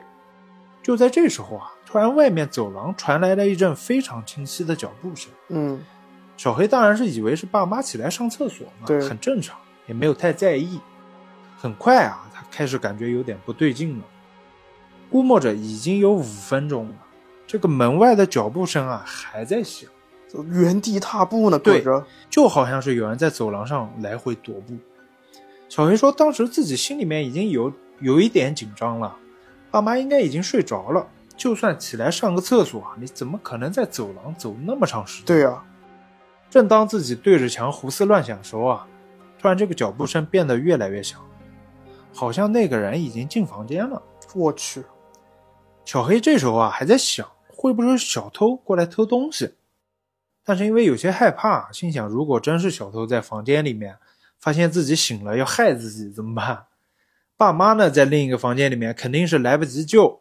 小黑当时就决定干脆装没听见，继续睡，装睡。钱乃身外之物嘛。嗯。小黑回忆啊，让自己感觉很奇怪的是，他紧张的听了半天啊，这个脚步声似乎是在自己床前原地踏步。我去！与此同时啊，自己心里突然一阵发毛。因为他突然想起来，卧室的门并没有被打开的声音。对啊，小黑这时候跟我补充到啊，他说自己小卧室的门是反锁的，因为锁芯比较老，每次拧开啊都会发出很大的弹簧声。但是刚才这个脚步声进来的时候啊，没有任何声音，穿门而进。嗯，这点想明白以后啊，自己一下子浑身出了一圈冷汗，整个人啊，这下你想动他都动弹不了了，吓害怕了。那个脚步声啊，突然像疯狂的鼓点一样，开始越来越响。我去，响的响不停，就像有人在房间里面来回跑步一样。自己的心呢，已经提到嗓子眼了，脑子呢在飞速的转动。小黑在想啊，要不要回头看一下到底是什么东西？嗯，还说不管那个东西，还一如既往的装睡。就在自己思考的时候啊，这个脚步声啊，开始在屋里走来走去，好像在四处看房间里面东西一样。终于。过了不知道多久啊，那个声音啊从房间里面出去了。这串声音呢，居然从走廊到了自己隔壁房间的厨房里面。又是一阵稍远的异响之后啊，彻底是安静了。走了，走了。小黑回忆啊，他全程只是凭着耳朵听的声音来判断那东西位置的，身体是一寸是没敢挪啊。那天晚上啊，自己一整晚没睡，一直保持一个姿势在听周围的声音。第二天早上起来啊，整个床单都已经湿透了。房间呢检查了一下，也没有被翻动的痕迹，只是在窗台上啊，不知道是不是因为下雨啊，大片且诡异的掉了一堆墙皮下来。哦，墙皮掉了。对，故事说完了。啊嗯，但是小黑跟我就是推测了一下他自己的定论啊，也不能说定论。他说他们家这个老房子啊，嗯，是和宗教有关的。他爸爸早年信奉过基督教，奶奶生前也是基督教徒。在爸妈结婚之前啊，爸爸和奶奶两个人在旧屋子里面组织过家庭教会。哦，房子呢，相当于是信徒的据点，每天都有很多信徒在里面举行一些宗教活动什么的。嗯，就他说不知道这个会和之后这两个事有没有关联。那你别说，嗯，我参加过三年这种家庭的教会啊、嗯，就是我是作为旁听者。哦，然后因为我是很小，你没有没有说入教什么？我入了，你入了，但是那时候小不懂。哦，就是旁听就没有陪着妈参与啊陪着嘛。妈妈去，我去就是我每次，他其实每个晚上他们就是分享圣经的故事，大嗯概聊两三个小时左右，我会得到一杯酸奶，我就很开心。哦，你纯是喂酸奶啊？我是吧纯是喂，呃那时候很小，那时候可能就一二年级、一二三年级的样子，嗯，就特别小，但是我记忆力很强，我能把每个圣经故事都记得，然后再重复出来。嗯，行，那罚你在节目里面背一段。但是你别说小黑这个故事，我想到什么？嗯，他不是墙皮掉了吗？嗯，他顺着墙皮抬头看，发现天花板上全是脚印。不是你更这恐怖么编故事的，你反正怎么厉害怎么来呗。我因为我有我有收到过相关的投稿，嗯但它不是墙上，是在身上。哦，怎么听后面我们其他的戏啊？行，我第一反应想到这个了，知道吧？嗯，这个故事呢，怎么说呢？他亲身经历的肯定是很吓人，开不起你这种玩笑了，就很吓人，它肯对定吧？很吓人。你上来就是脚步、脚印什么的，对，就其实脚步声如果是没光有声音没有脚印没有印记的话，我我自己还好，他的跑起来有点大呃晚有点上哦的，可怕。大晚是的上咚咚咚跟鼓点一样，对对又对烦躁又吓人。其实宗教宗教场所如果说是这样的话，可能是有一个说法，啊就是在你接触到天主教，就是接触到基督天主的时候，但是你这个时候呢，你还没有经过洗礼这个阶段，上帝跟恶魔是在争夺你这个人的，因为你一旦接受了洗礼，你就是上帝的那个人。对，小黑也是这么讲的。对，就是他是这么推测，啊他是的说，因为他自己现在也是基督徒嘛，啊也是信仰对他，他是也这么推测说，就是这些基督徒可能魔鬼更容易接近他一点。对，嗯，而且其实我刚才听到中间那一段小黑的那个房间构造，特别是他床的那个位置，嗯，我之前在听黄黄的节目，就是春点的时候，他们有一期讲风水，就讲的是如果你的床床头是挨着墙，然后你转过身，你就是面对着墙，这在风水里面是不好的。然后我就不听那个节目了，因为我的床一直这样放着的。 那我那床是不是也是？你那床更夸张，你那床三面都是墙。对，然后我睡觉和小黑是一样的，我喜欢面对着墙，但你别说，可能三面墙不见得是有问题，嗯风水不好说，物极必反了是吧？就风水有独特的一个说法嘛。嗯对但我的这个墙还真，我的床还真是两面是墙，哦，就不好说了。所以是的，小黑跟我是一样的嘛。你换个长一点的床，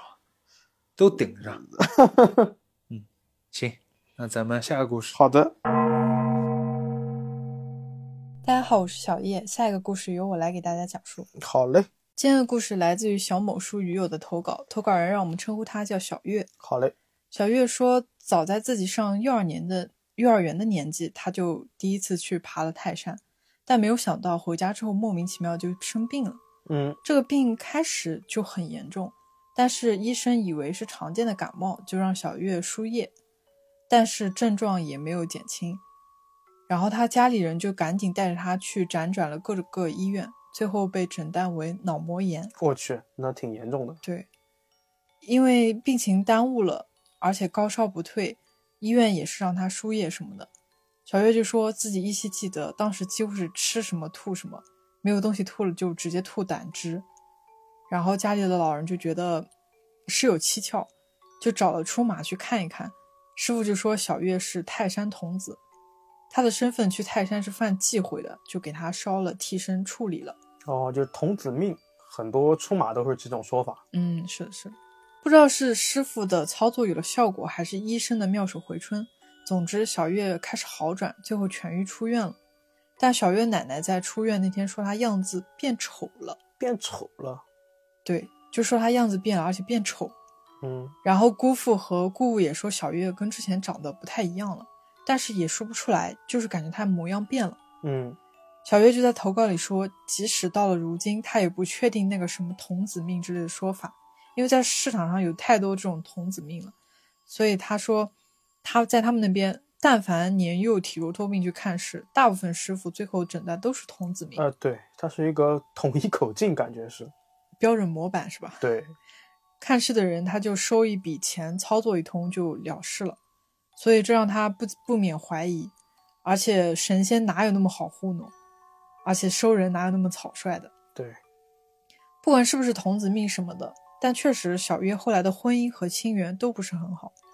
比如后来父母有了弟弟之后就重男轻女，成年之后也遇人不淑，运气也很差。虽然对童子命的说法小月很怀疑，但自从体质因为泰山回来改生病之后就改变了，他就经常能感觉到一些东西，甚至是感受到这些人的情绪、性别、位置等等。小月说，小时候她自己独自在家，就经常在晚上感觉到家里面有人，但她一直觉得是自己想太多了。啊，就是打引号的人，对吧？对，就是阿飘。对对对对对，是的。但高一的时候发生了这样一件事情，直接彻底的改变了他的想法。小月家是住在某个企业的职工宿舍，她小时候还没有半山豪宅这么个概念，灵山地皮是最便宜的，所以企业老板把宿舍盖到山脚下，面对山阴，山的阳面是一片坟地，虽然临坟而居，但是也没发生什么怪事儿。到了他高一那一年，要炸山开隧道，就通知各家亲属限时迁坟。但总有一些已经没有主的孤坟。嗯，时间一到之后呢，炸药和推土机就接踵而至，可以说是做到了物理上的飞灰烟灭。就无主孤坟，就没没人认领嘛，等于说是。是的，然后奇怪的事情就开始了。嗯，第一次是小月睡到半夜，她突然就醒了。她形容说是那种毫无预兆的瞬间清醒过来，并不是从梦中醒来的那种有点懵逼的感觉。小月打开手边的台灯，看看时间是凌晨一点。她没有想太多，就关灯继续睡了。紧接着，她就感到床边站了一个男人，在狠狠地盯着自己。小月说自己的汗毛瞬间立了起来，第一次体会到了什么叫做毛骨悚然，什么叫如坠冰窟。她在投稿里描述说，那种纯粹的、充满恶意的注视，有一种恨不得她立刻去死的仇恨感。我去。感觉好多我们的投稿剧友碰到的飘都是这种对恶意的看，狠狠的盯着。对，小月说她当时立刻就打开了台灯。这里她还补充说，其实她自己睡觉的时候经常会感觉遇到人什么的，呃，当然这里的人就是指阿飘嘛。嗯，一般这种情况，她只要打开灯再入睡就没事儿了。所以她当天晚上她也是这么以为的。但打开灯之后呢？小月闭上眼睛之后，依然能感觉到那个男人在台灯光照不到的地方继续恶意地注视着她。于是没有办法，小月只好打开卧室上的吸顶灯，闭上眼睛，而那个男人就退到了房门稍远的地方，但还是在继续盯着她。小月形容那是一种深入骨髓的恨意，没有办法，最后小月只能坐着等着天亮。但可惜是他这种捕风捉影的事，他也不敢告诉父母，只能尝试自己解决，比如说早睡觉，或者把剪子放在枕头下面，拿着家里开过光的玉佛、吊坠之类的，但都毫无效果。就是用一些网上面比较流行的一些做法。对，但是都没什么用。他就求妈妈跟自己一起睡，但是妈妈嫌他烦就不同意，小月就只能每天晚上开着灯半睡半坐等天亮。但离奇的是，白天上课的时候，小月竟然没有感觉很困。事情变得更严重是在一个周末，他父母出去玩，怕小月在家偷看电视，就把客厅那边的电闸给关了。电闸是在屋外的走廊，然后父母就锁门走人了。白天倒也平安无事，时间到了黄昏，天渐渐暗下来，阳台也没有什么光亮了。这时候，小月感觉到阳台有人进来了。那个人来了，又来了。对，小月说这次不用闭眼，她也能感觉到。当时她真的害怕极了，她想开客厅的灯赶跑他，但是客厅被断了电，她只好跑到饭厅打开那里的灯。随着时间的推移呢，客厅也暗了下来，然后那个人就来到了客厅，继续盯着小月。他说家里的饭厅其实很小，灯也不大，他就害怕的不行。就躲在餐桌和饮水机的夹角抱膝坐着，心里不停的祈祷爸爸妈妈赶紧回来。结果一直等了两个小时，他爸妈才回家，小月这才逐渐安心下来。也就是从那天开始，每天晚上小月都要和那个人隔灯对峙，而且不管他闭不闭眼都可以看见。也就是说，那个他可以肆无忌惮的在黑暗里盯着小月，让小月感到崩溃恐惧。有一天半夜在对峙的这个过程中，妈妈突然走进了小月的房间，问她说：“怎么还不睡？为什么还开着灯？是有什么事吗？”小月说自己本着豁出去的心情，把这一个月来感觉家里有人的事情告诉了妈妈，妈妈这才终于同意跟她一起睡了。我去，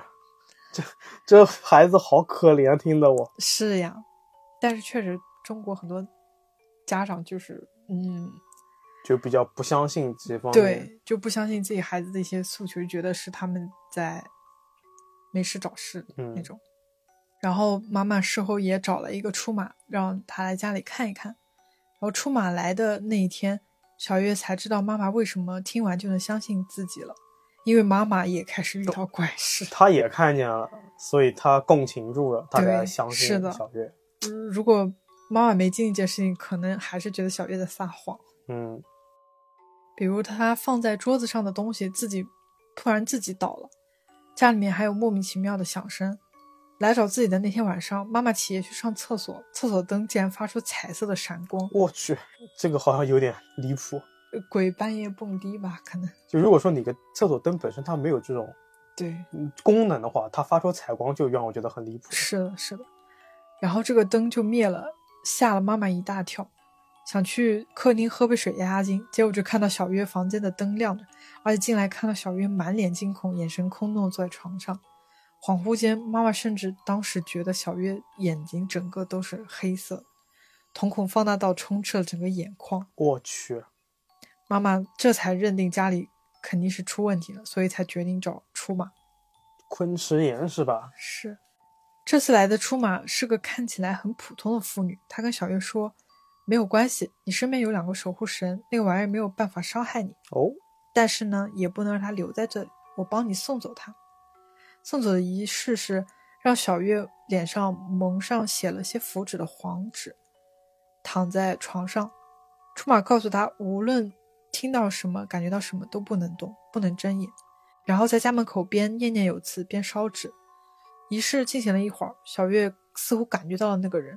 她围着自己转圈看。小月说她能感觉到那个人依然是很、很不满意，也很不屑，但那种阴狠的感觉没有了。转了几圈之后，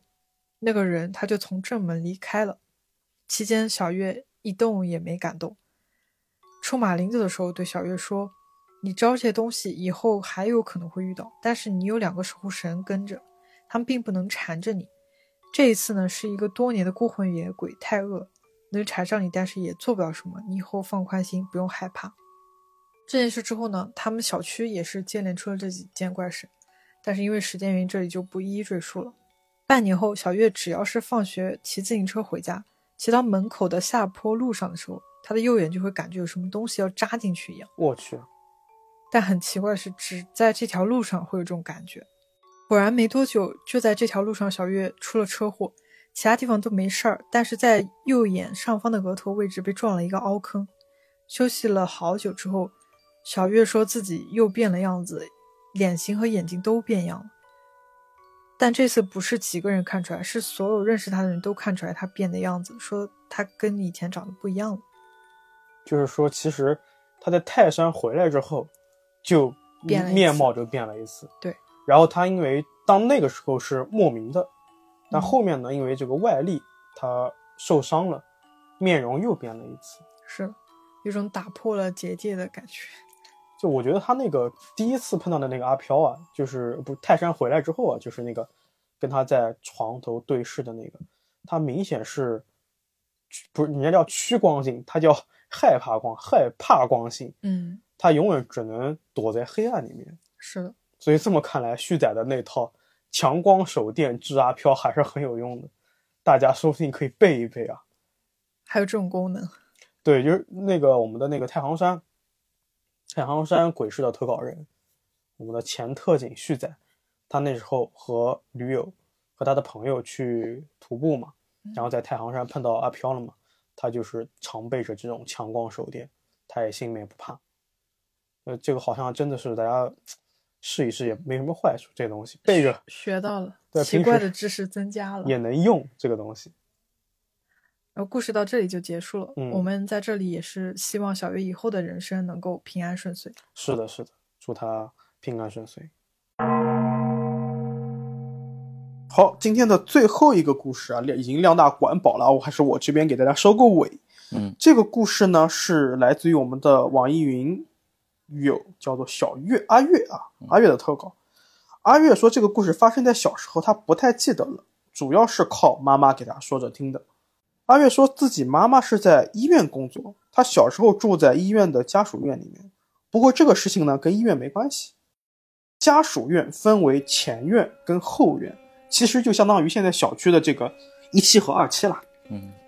前院和后院的距离呢不远，步行十分钟就到了。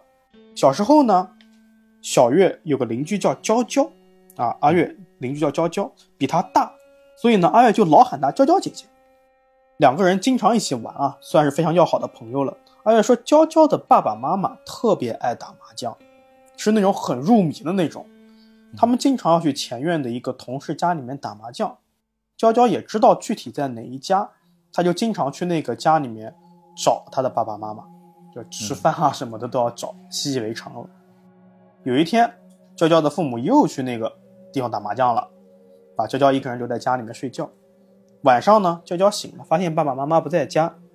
她也习以为常的嘛，就知道是又去前院的叔叔阿姨家打麻将了呗。娇娇就很自然的穿好衣服去前院的这个叔叔阿姨家找她的父母，当时差不多七八岁的样子，但是就在去找父母的路上，不见了，失踪了，谁不见了？就那个娇娇，就再也没有回来过，也没有她也没有到那个前院的那个麻将档里面，就人没过去，就在路上消失了。当时娇娇的爸爸妈妈急坏了，到处找她，甚至是。因为当时这个拐卖儿童的这个事情啊，不是特别多，在他们本地，他就觉得可能是遇险了，应该不是拐卖，是可能是遇险了，就还搞了什么贴人张贴的这个寻人启事啊，然后也去报警啦，什么东西到处找。安月说呢，他们那边有一个护城河，当时娇娇爸爸妈妈很着急，花钱把护城河的河水都抽干了，害怕掉河里。对，害怕掉河里，但是也没有。人就这么没了，就很说不过去嘛。因为当时阿月的这个年纪很小，她不知道娇娇丢了这件事情意味着什么，她是之后听父母说的。那怪事发生在娇娇走丢差不多一周时候，三岁的阿月啊，中午被妈妈抱着哄睡觉。当时他们家是两道门，一道木门，在外面是一个防盗门，有那种纱窗的铁门。夏天很热嘛，妈妈就把木门开着。把铁门关着，然后透透气。半梦半醒的时候啊，阿月对着那个木门开的那条缝讲话，她说：“娇娇姐，我要睡觉觉，等我睡醒了再跟你下去玩。”这句话把妈妈吓了一跳啊，因为她知道娇娇至今走丢的这个事情没有任何音讯啊，杳无音讯啊。自己女儿甚至因为太小都不知道娇娇姐走嗯丢失踪的这个意味着。他妈就吓坏了，就问阿月：“你在跟谁说话？”有点生气。阿月说：“娇娇姐姐，她喊我下去玩。”哇！妈妈说：“娇娇姐在哪？妈妈怎么没看到呢？”阿月就说：“就站在门口啊，她喊我下去玩。”哇！妈妈就这个时候心里发毛了嘛，就说：“那你告诉妈妈她穿的什么衣服、什么鞋子？”嗯。阿月就说：“哎，她穿的什么什么什么衣服、什么什么鞋子，还扎了一个什么什么样的辫子。”好家伙，就直接给妈妈吓坏了。他赶紧就把阿月先抱回了卧室，然后晚上呢就把她送到了外婆家。据妈妈说，后来啊，娇娇的奶奶也做梦了，梦到娇娇告诉自己掉进了前院的污水井里面。娇娇奶奶这个时候就强烈要求去玩，哎，把这个井打开，我要去看一下。但是呢，院长不同意啊，为什么呢？因为如果真的这个污水井里面有人，嗯，影响特别不好，毕竟是个医院嘛。但是娇娇的奶奶执意要打开，她说是我的这个孙女儿给我托梦了，肯院定在里长面。院长可能还不信，感觉是迷信。对对，但是老人嘛，是的，所以就比较嘖强硬，院长没办法。最后呢，也就把这个屋井再打开，想看一看。打开之后，就看见一只小手伸在外面。哇！原来娇娇真的是掉进去，而且淹死很久了。是屋井盖的这个盖子啊，它没盖紧，那之前可能是堵塞了，有工人去施工过，但施工完毕之后没盖紧，因为这个井盖是圆的，脚脚踩上去之后啊，掉下去之后啊，这个圆的井盖又翻了个面儿，就又盖好盖好了，哎，所以看上去啊没任何问题，所有人都没有注意到这个井盖。等把娇娇捞上来的时候啊，她穿的那套衣服正是阿月给妈妈描述的那套，一模一样。对，也就是这两口在打麻将，导致这孩子没了，然后把这个孩子的遗体找到之后啊，就互相埋怨、互相抱怨，你怪我啊，我怪你什么的。但没办法嘛，人已经走了。最后呢，他父母就离婚了，也算是妻离子散吧。娇娇的爸爸也就从医院辞职了，也就不知道到哪边了。故事到这里就结束了。那个年代没有摄像头，经常发生这种对莫名失踪失踪的小孩。是的，是的，对，真的是现在是有摄像头之后，一一面是这个防盗，还有一面是这种对失踪案件，真的是得到很大的改善。所以我们也是死者易，长者这个节哀吧，只能这样。对，好的，行，那本期的鲶鱼百期节目就到这边就结束了。量大，量大就赶上比付费还量还要大。嗯，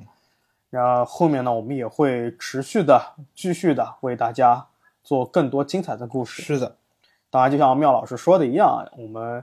确实精力有限，收投稿会比较慢一些，嗯，也希望大家见谅。对，但是投的稿子我们一定会回复的。对，我们一定会看，很认真的看，因嗯为我们看的很认真，所以的速度比较慢。特别是我这边稿子，很多动不动三百条的语音过来了，我真 的听的比较慢一些。嗯，那还有一个喜讯，啊、这算得不能算喜讯吧？就是我们收到很多粉丝的这嗯个要求、质疑、是威胁，很难受啊，很低落。其实我我还好，就我还蛮喜欢之前那个片头曲的，就要求我们换换回去嘛。嗯，啊，新的片头曲就换呗，啊，换对吧肯定换。新的片头曲主要是为了适应我们这个新的视觉比较契合一些。对，就是主要是 B 站那边对比较契合新视觉。然后既然大家喜欢之前嘛，我们对就换回去吧。好的好的、o 嗯 k 那我是得偿所愿了。对，那就从这期开始嘛，我们依 OK 然是老的 X 的那首啊，大家都就是爱的嗯原汁原味儿。 行，那感谢您对鲶鱼的支持和关注。一样的，如果说您有一些适合在夜里说的歧视、怪事和邪事，欢迎继续给我们投稿。任何一个可以联系到我们的平台都能发来投稿。拜拜，拜拜。